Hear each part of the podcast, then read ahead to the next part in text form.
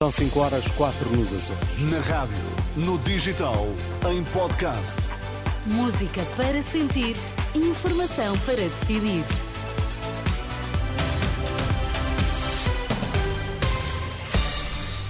Notícias na Renascença, destaques esta hora. A PSP vai estar hoje atenta a um protesto da extrema-direita contra a islamização da Europa e a um arraial contra o racismo. Vão decorrer ambos em Lisboa. A Operação Portoriano, advogada, descarta eventuais crimes de Fernando Saúl, funcionário do Futebol Clube do Porto.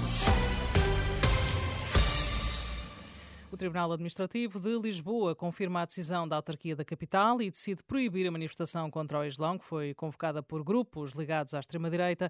À semelhança da autarquia, o Tribunal entende que a manifestação assumia um elevado risco para a ordem e tranquilidade públicas. Em alternativa, está a ser convocada uma ação de protesto para as seis da tarde entre o Lar Camões e a Praça do Município, que não tem a oposição da Câmara de Lisboa. Ainda assim, fonte da PSP, contactada pela Renascença, assegura que há um dispositivo policial preparado para intervir em caso de necessidade. Entretanto, e na sequência da intenção de realizar uma manifestação contra a islamização da Europa para este mesmo sábado às quatro da tarde, um grupo de associações de imigrantes e movimentos antirracistas anuncia um arraial popular para o Largo do Intendente, com o objetivo de promover a multiculturalidade e a diversidade em Portugal. A noite de interrogatórios no âmbito da Operação Pretoriano terminou com a audição de Fernando Saúl, funcionário do Futebol Clube do Porto e oficial de ligação aos adeptos do clube.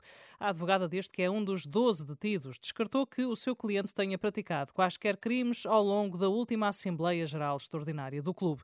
Questionada pelos jornalistas sobre a possibilidade de Fernando Saúl ficar sujeito à prisão preventiva, considerou ser desproporcionada a aplicação da medida de coação mais gravosa. Com determinada em residência, sim, a justa seria essa, mas acredito que poderá eventualmente ser outra, mas acredito que não será uma medida privativa da liberdade.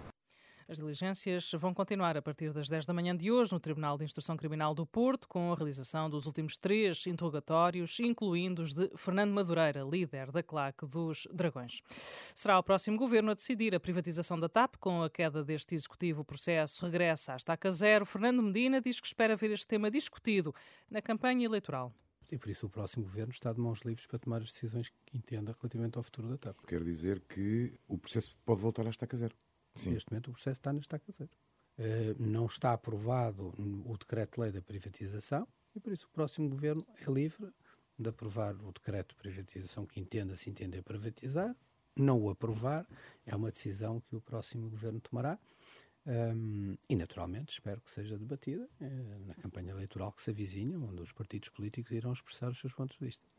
Este é apenas um certo da entrevista deste sábado de Fernando Medina, Ministro das Finanças, ao programa Dúvidas Públicas, uma conversa moderada por Arsénio Reis e Sandra Afonso, que pode ouvir na Renascença a partir do meio-dia, e onde também, noutro plano, Fernando Medina diz-se otimista e acredita que, no geral, os trabalhadores privados vão recuperar poder de compra este ano, segundo o Ministro das eh, Finanças. Muitas empresas até devem aumentar os salários acima dos 5,1% eh, acordados entre governo e parceiros sociais.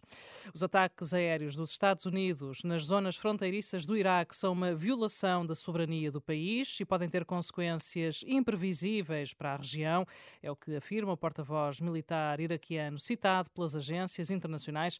Notícia que se sucede a outras que dão conta de que, nas últimas horas, os Estados Unidos bombardearam mais de 80 alvos e instalações ligadas à Guarda Revolucionária do Irão e grupos pró-iraquianos no Iraque e também na Síria, naquela que é uma resposta assumida ao ataque do passado domingo na Jordânia, que matou três militares norte-americanos e provocou 40 feridos.